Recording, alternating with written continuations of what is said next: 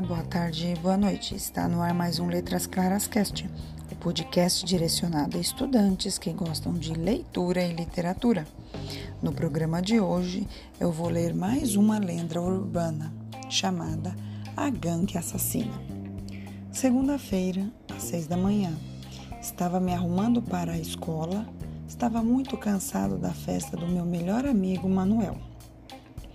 A festa estava ótima e ainda tinha minha comida favorita, coxinha. Era meio-dia e trinta, estava quase batendo o sinal para acabar a aula e finalmente eu poder ir para casa.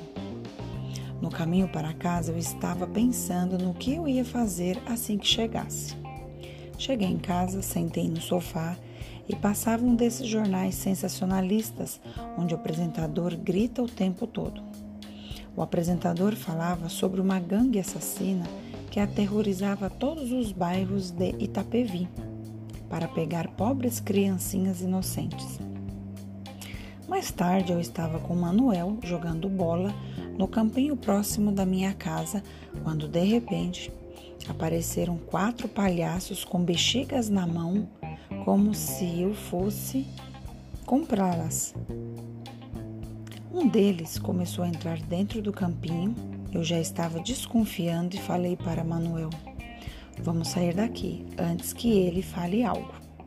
Manuel concordou com o plano, mas quando demos um passo já era tarde demais. A gangue inteira de palhaços começou a correr atrás de nós dois. Quase chegando em casa, Manuel tropeçou numa pedra. Eu, sem saber o que fazer, fui ajudá-lo, mas não foi uma boa ideia. Os palhaços chegaram na hora e colocaram nós dois dentro de uma Kombi amarela, toda decorada. No caminho, Manuel já estava chorando de tanto medo e eu não estava conseguindo acreditar no que estava acontecendo.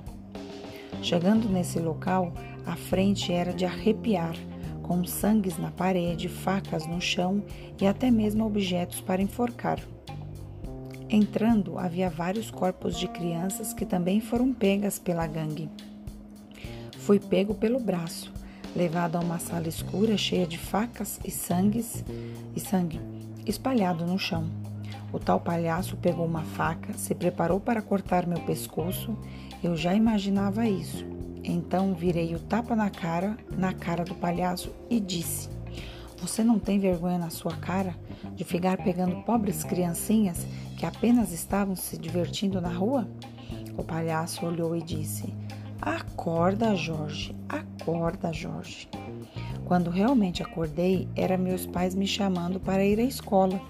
Acordei na maior felicidade quando vi que estava em casa.